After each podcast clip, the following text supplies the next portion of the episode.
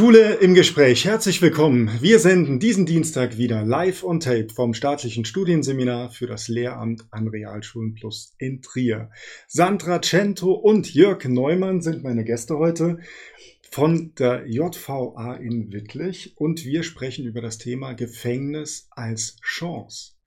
Schön, dass Sie da sind. Stellen Sie sich doch bitte erst vor. Mein Name ist Jörg Neumann. Ich bin Lehrer in der Jugendstrafanstalt in Wittlich und in der JVA in Wittlich seit 2010. Mein Name ist Sandra Cento. Ich bin Lehrerin seit drei Jahren in der Jugendstrafanstalt, habe überwiegend Kurse in der äh, Männeranstalt für erwachsene Strafgefangene. Meine Fächer sind äh, Deutsch als Fremdsprache und Musik. Gefängnis als Chance äh, ist der bewusst ein bisschen provokativ gewählt. Ist denn oder kann Gefängnis überhaupt eine Chance für Jugendliche sein? Ja, als pädagogischer Dienst in Wittlich, wir sind neun Lehrerinnen und Lehrer, ist das eigentlich unser Ziel, dass ähm, die Jugendlichen nach dem Vollzug besser funktionieren in der Gesellschaft mhm. als vorher. Wenn ich mich frage, hm, warum werde ich nicht straffällig? Warum mache ich keinen Einbruch? Äh, äh, warum halte ich mich, äh, ähm, äh, warum werde ich nicht kriminell? Ist das, weil ich so eine bessere Person bin, persönlich so überlegen, als Mensch einfach äh, äh, klasse, oder gibt es dafür andere Gründe? ein Grund ist sicherlich, ähm, wenn man einen Beruf hat, wenn man eine Familie hat, wenn man etabliert ist, ähm, da hat man sehr viel zu verlieren. Mhm. Und äh, viele, insbesondere der Jugendlichen, äh, ähm, die haben nichts zu verlieren. Mhm. Da gibt es große Probleme in der äh, Familie. Da hat das mit der Schule nicht funktioniert. In den Job ist man nicht reingekommen oder hat eine Ausbildung abgebrochen. Äh, ähm, ähm, da ist nichts, was einen hält. Mhm. Und äh, äh, da ist der Schritt in die Kriminalität, hat eine viel kleinere Hürde. Mhm. Und Frau Cento, für wen, für welche ähm, Zielgruppe ist denn dann das Gefängnis ja eine Chance für ein besseres Leben oder ja, für eine, eine positive Gesamtlebensentwicklung? Also ich denke jetzt grundsätzlich mal für jeden. Und äh, ich denke, ähm, ein Versuch ist es wert, egal ob derjenige etwas zu verlieren hat oder nicht. Ne? Selbst bei denen, die nichts zu verlieren haben, ist es ein Versuch wert, über Bildungsangebote ähm, oder Entwicklung von Perspektiven ähm, die Menschen wieder auf den rechten Weg zurückzubringen. Mhm. Man, man hört ja immer, dass es halt wenig von Erfolg gekrönt ist, wenn man im Gefängnis war und dann, wie hoch dann die Quoten der, der Straffälligkeit sind. Wie ist das denn ganz konkret hier, vielleicht bei uns in Rheinland-Pfalz? Ähm, ist es so, dass ihre, ihre Arbeit, die sie investieren, eigentlich vergoldet ist, weil eh fast jeder nochmal straffällig wird? Oder ja, wie, wie ist es da? Es gibt kriminologische Studien in Deutschland, äh, ähm, die untersuchen, wie hoch die Rückfälligkeit äh, ähm, ist. Äh, Im Erwachsenenvollzug äh, ähm, ist es knapp die Hälfte äh, derjenigen, die inhaftiert sind, die, den, äh, die das Gefängnis in irgendeiner Form wiedersehen. Ähm, bei den Jugendlichen tatsächlich ist der Wert noch höher. Mhm. Ähm, da ist je nach Untersuchung, äh, reden wir über Werte bis zu 70 Prozent. Ein bisschen schwierig ist das, äh, ähm, äh, weil die Definition der Rückfälligkeit äh, ähm, sich bei den Studien ein bisschen unterscheidet. Äh, so ist die Frage, wenn ich einmal mit, einer, mit einem Drogendelikt und einmal mit äh, einem Gewaltdelikt inhaftiert bin, ähm, ob das eine Rückfälligkeit ist oder nicht, das werten äh, unterschiedliche Studien, werten das unterschiedlich. Wir sehen aber insbesondere im internationalen Vergleich, äh, ähm, dass wir als Bundesrepublik Deutschland, äh, ähm, die wir uns dann oft in vielen Bereichen als Weltmeister fühlen, da gar nicht so besonders gut dastehen. Äh, äh andere Länder haben die Messlatte viel weiter oben. Wir haben eben in unserem Vorgespräch schon mal drüber gesprochen. Äh, äh, es gibt Kantone in der Schweiz, die produzieren eine Rückfälligkeit von äh, Jugendlichen von nur 25 Prozent. Mhm. Ähm, und wir sehen, dass äh, ähm, da noch bei uns sehr viel Luft nach oben ist. Okay, also man erstmal von der positiven Seite kann man ja sagen, 30 Prozent der Jugendlichen werden nicht rückfällig. Ja, das ist ja auf jeden Fall eine Wirkung, die Strafvollzug hat.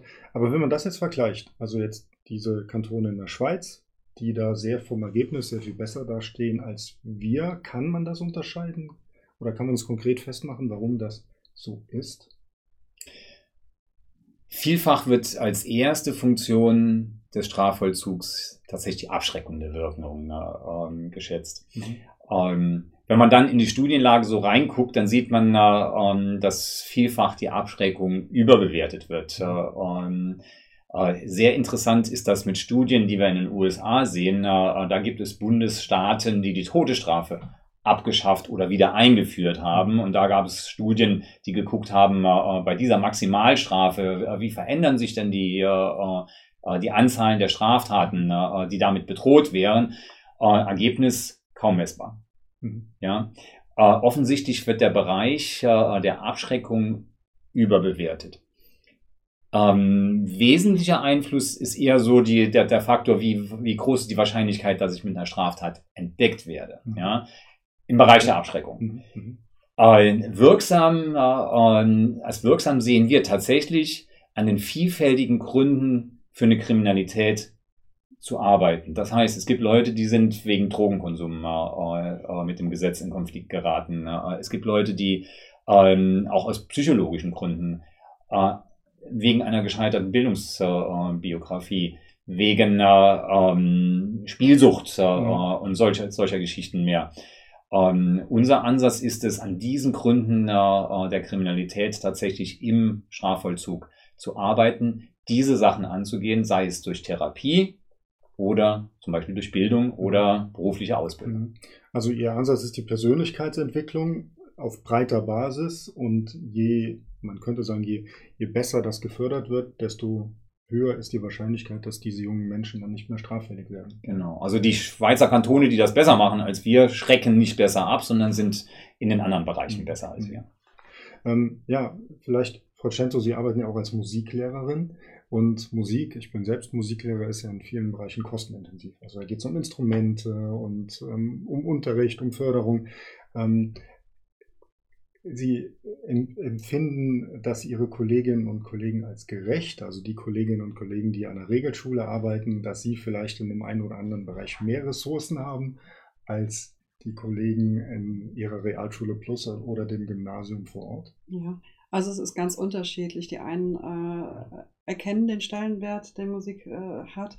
Andere, da hört man schon mal so Sprüche wie, warum muss der denn jetzt noch eine E-Gitarre bekommen und dann auch noch so eine gute, die kann ich mir selber noch nicht mal leisten und jetzt kriegt der Gefangene die äh, auch auf die Gefallen, dass er sie vielleicht kaputt macht oder dass er gar nicht übt. Ähm, diese Vorurteile gibt es, aber wenn man den, den entsprechenden Kollegen äh, im Gespräch nochmal begegnet und nochmal aufzeigen kann, was das bewirken kann, äh, dann äh, ändert der eine oder andere vielleicht seine Meinung. Ich erinnere mich an einen Gefangenen, der hat äh, übers Gitarrespielen in der Haft ähm, so, so, so einen Halt erfahren und hat auch, ähm, seine Vision war, ähm, seiner kleinen Tochter, die irgendwie noch im Kleinkindalter war, dann abends Schlaflieder vorspielen und vorsingen zu können, wenn er rauskommt. Und dieser Gefangene hat täglich äh, bis zu drei Stunden geübt und hat ganz, ganz tolle Fortschritte gemacht. Und ähm, dann bekam ich auch als Rückmeldung von allen anderen, die mit dem gearbeitet haben, dass er sich super positiv entwickelt mhm. hat auf der Arbeit, äh, im Wohngruppenalltag. Ähm, das ist schon, Musik ist zwar irgendwie immer so ein unwichtiges Nebenfach, wenn es darum geht, wann, wann machen wir, ähm, wir müssen eine Stunde opfern für mhm. irgendwas Organisatorisches, dann wird Musik ja ganz gerne genommen. Mhm. Aber ähm, mhm. gerade Kultur ist, alles, was an Kulturangeboten gibt, ist meiner Meinung nach nicht zu unterschätzen in der mhm. Persönlichkeitsentwicklung. Mhm. mhm. Wie sind da Ihre Erfahrungen? Sie arbeiten vor allem im Informatikbereich. Ähm, das ist ja etwas, was die jungen Menschen wahrscheinlich in ihrem Berufsalltag brauchen können. Gibt es da auch ähm, Ausstattung für auch im Gefängnis oder haben Sie da ähm, ja, Hardware, die nicht an die normalen Schulen heranreicht? Wir haben eigentlich eine sehr gute Ausstattung. Äh, Informatik ist an der Stelle vielleicht ein bisschen zu hoch gegriffen. Es sind äh, im Wesentlichen äh, Computeranwendungen, die wir, die wir schulen. Äh, ähm, äh, das betrifft zum Beispiel Word, Excel oder Access, äh, äh, Datenbanken, ähm, solche, solche Geschichten.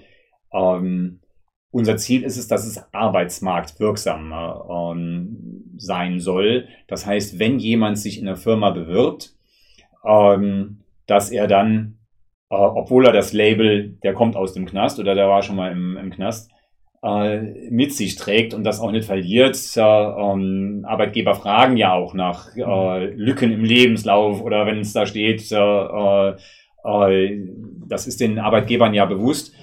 Und da muss man auch Gegengewichte setzen, da muss man Qualifikationen schaffen, die es dann vielleicht doch interessant machen, denjenigen äh, ähm, dann in, in eine Ausbildung oder in einen Job reinzunehmen. Äh, wir haben einen ganzen Bereich, äh, der sich Übergangsmanagement äh, nennt, der diese Brücke schlägt vom Gefängnis zum Job. Und da ist das wirksam.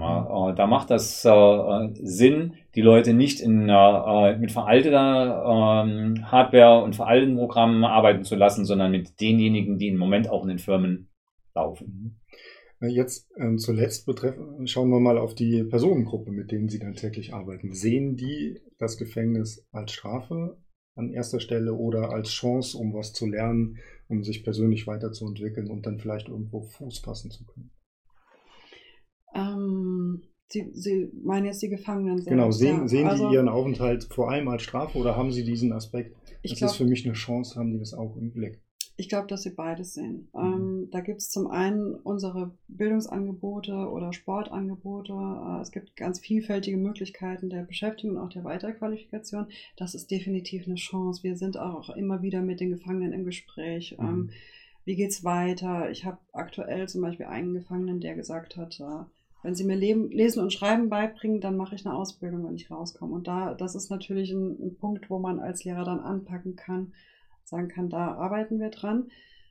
Die Kehrseite ist, ähm, nach diesem ja, abwechslungsreichen Haftalltag, also der schon abwechslungsreich sein kann, wenn man möchte, wenn man mhm. sich entsprechend auf viele ähm, äh, Maßnahmen bewirbt und daran teilnimmt, gibt es dann den Nachtumschluss äh, oder Nachtverschluss. Mhm. Da gehen abends die Haftraumtüren zu und dann ist man alleine in, auf der Zelle und auch alleine mit seinen Gedanken bis zum nächsten Morgen und da passiert gar nichts mehr. Das mhm. ist, glaube ich, so dieser Strafaspekt. Ne? Oder dass man nie nachts draußen ist, dass man gerade jetzt in der Corona-Zeit, die, die Verunsicherung ist sehr groß. Was passiert draußen? Wie sind die ganzen Regeln draußen mhm. mit Maske und so weiter?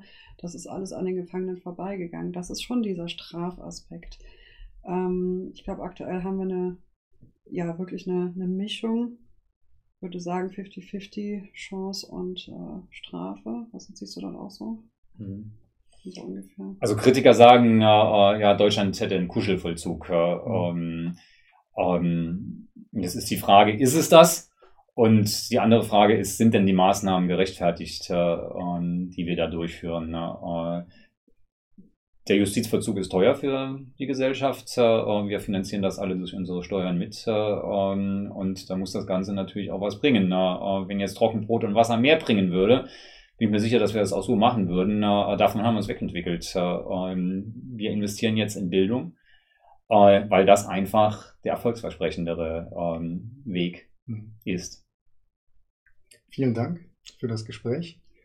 Bei Ihnen bedanken wir uns auch. An diesem Dienstag haben wir wieder natürlich live on tape vom staatlichen Studienseminar für das Lehramt an Realschulen Plus gesendet. Sie können uns Feedback hinterlassen an mail at seminar-trier.de. Sie sehen es gerade eingeblendet.